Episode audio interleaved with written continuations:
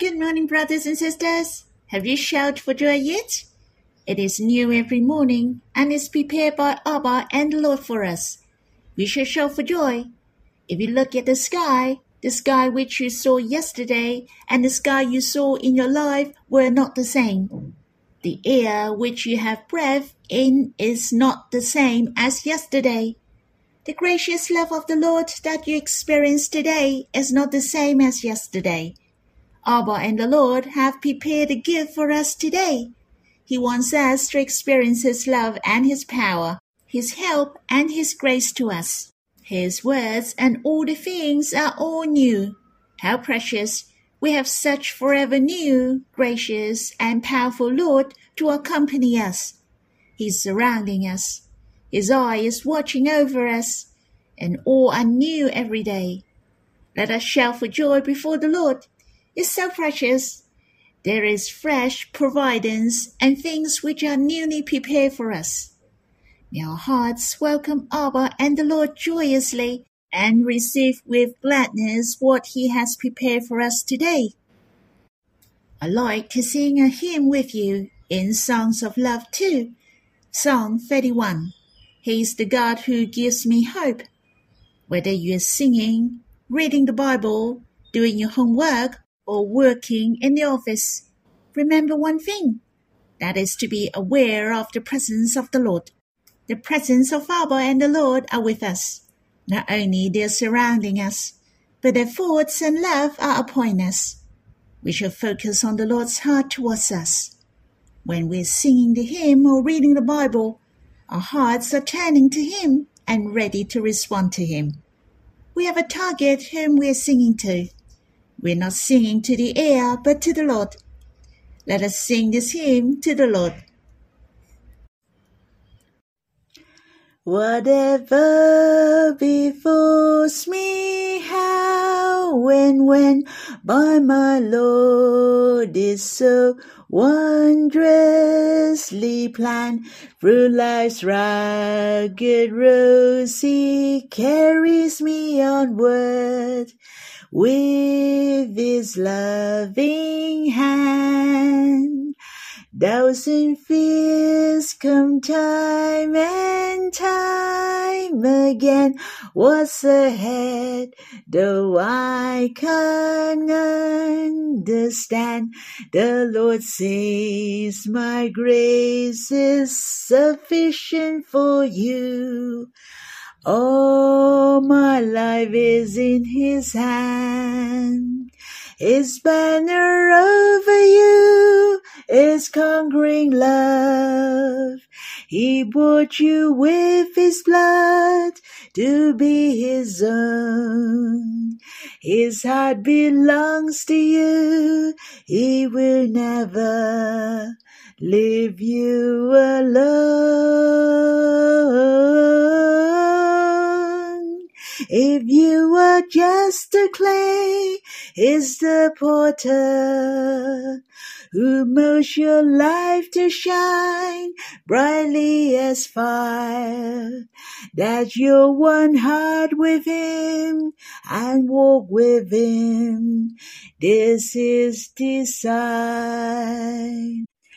For tomorrow I don't need to care, for I trust in his promise so fair, casting all upon my almighty Father. No burden I bear. Way only God, oh my soul, my heart, be quiet and composed. He will guide you how to walk upon this road. Grant your wishes and make you whole. He promised to mold you, he'll not forget to be with you always, he'll not regret. He promised to make you to that fair land of joy and rest. Be steadfast to march on, reading the time. Grabs today's precious chance if you're in time, that you would heart with him and walk with him. This is desire. Comes the journey better than before. The path of the just shines more and more. My dear Lord will surely lead me to the shore. My shall he. Let my heart rejoice for you always in all things. Give thanks and trust with faith. Let my heart follow you closely every day. For your coming, I'll watch and wait. Oh, come quickly that happy day. I hope you have time to quiet yourself and respond to Him. Or you can sing another hymn to worship the Lord. Let's have some time to draw near the Lord face to face. You can stop the recording and we'll read the Bible when you're done. May the Lord bless you. Brothers and sisters, we'll read in Psalm 58 to the choir master, according to Do Not Destroy, a Miktam of David. Do you in greed decree what is right, you gods? Do you judge the children of man uprightly? No, in your hearts you devise wrongs. Your hands deal with violence on earth. The wicked are estranged from the womb. They go astray from birth, speaking lies. They have venom like the venom of a serpent, like the deaf adder that stops its ear, so that it does not hear the voice of charmers or of the cunning enchanter. O God, break the teeth in their mouths. Tear out the fangs of the young lions, O Lord. Let them vanish like water that runs away. When he aims his arrows, let them be blunted. Let them be like the snail that dissolves into slime, like the stillborn child who never sees the sun. Sooner than your plots can feel the heat of thorns, whether green or a brace, may he swipe them away. The righteous will rejoice when he sees the vengeance. He will bathe his feet in the blood of the wicked. Mankind will say, Surely there is a reward for the righteous. Surely there is a God who judges on earth. The Lord Jesus didn't commit any wrong. Yet he was taken to Pilate and was caught to be interrogated at night. He had the unfair treatment. He was treated unfairly. Even the disciples of Jesus denied him. Even Jesus suffered a lot due to the sins of man. Truly, the sins of man are horrific.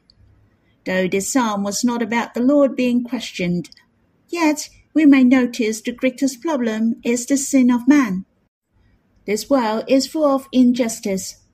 Man has indulged in all sorts of crimes. It is full of violence. But how precious the Lord Jesus came and endured all these for us. He aimed to deal with the sins of man. The psalm mentioned the situation of the crimes of man and compared with the modern world, yet it was very similar. David had encountered unrighteous and evil, which we could see nowadays. Many people suffered greatly in darkness. They cried out for God to do justice for them. I have also cried upon God to stretch out his hand under different circumstances. My heart was aching when I saw the tragic situation in India. It was so uncomfortable to see the poverty of Burma. My heart was struggling when I saw the injustice. All the problems in the society originated from men. It is due to sin. God is the only one to deal with the problem of sin. The Lord Jesus came and became our Savior. What man needs most is the salvation of the Lord Jesus.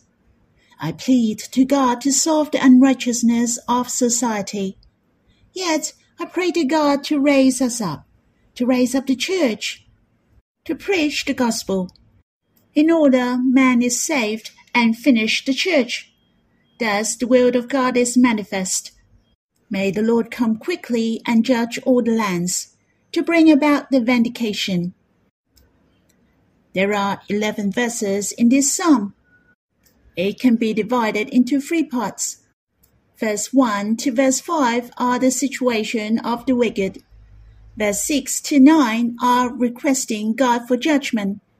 And the righteous will rejoice when he sees the vengeance in verse 10 to 11. Hence, as for us being Christian who live in the world shall not be negative. It seems the dark is in power. Eventually, the final victory belongs to God. We will see, surely there is a reward for the righteous. Surely there is a God who judges on earth. What we can do is to be righteous, to walk on the righteous path, to tread on the path of everlasting life. The Bible has promised us, but the path of the righteous is like the lights of dawn, which shines brighter and brighter until full day. In verse 1 mentioned, Do you indeed decree what is right, you gods? Do you judge the children of man uprightly? Seemed the Chinese version was talking to the world. In fact, David was talking to the ruler and the judge. He wanted to blame them for the unfair and dishonest judgment. Thus, they are full of unrighteousness and confusion on earth. I thought Paul was writing to Timothy. He urged Timothy that supplications, prayers, intercessions, and thanksgivings be made for all people. Prayer is very essential, and Paul especially mentioned we shall pray for kings and all who are in high positions. Don't just murmur in your heart, in complaining of this and that. We shall pray for those who are in high positions and in power. We don't know whether they will listen to God or not at last. Yet we have done our best. Not only we pray for them, we shall pray for ourselves and the world. Paul said, that we may lead a peaceful and quiet life, godly and dignified in every way. This is good, and it is pleasing in the sight of God our Saviour. In fact, God is pleased for us to do so. It is acceptable for God when we have this attitude. In addition, Paul mentioned God desires all people to be saved and to come to the knowledge of the truth. The heart of God desires us to spread the gospel and truth. His salvation is the only solution for the problem of men. Hence, Paul plead Timothy as well as you and me to pray for all people, kings, and those who are in high positions, to aim for the accomplishment of God's will. Brothers and sisters, no matter in whatever situation you're in, I hope we shall devote in our prayers May the will of God be done on each individual and on the church gloriously in all lands. I hope we can pray for the coming days, to pray for the elder brothers and sisters and those who lead in the church. May God bless us, to raise us up to establish the church after his heart in all lands. Brothers and sisters, in fact, a glorious church is the hope of this world. In verse 3, the wicked are estranged from the womb. They go astray from birth, speaking lies. These verses have shown to us the nature of sin. Firstly, sin is evil. For those who do evil is sin. It is the decision of our conscience to do evil. Thus, sin is against your conscience after you have the knowledge of right and wrong.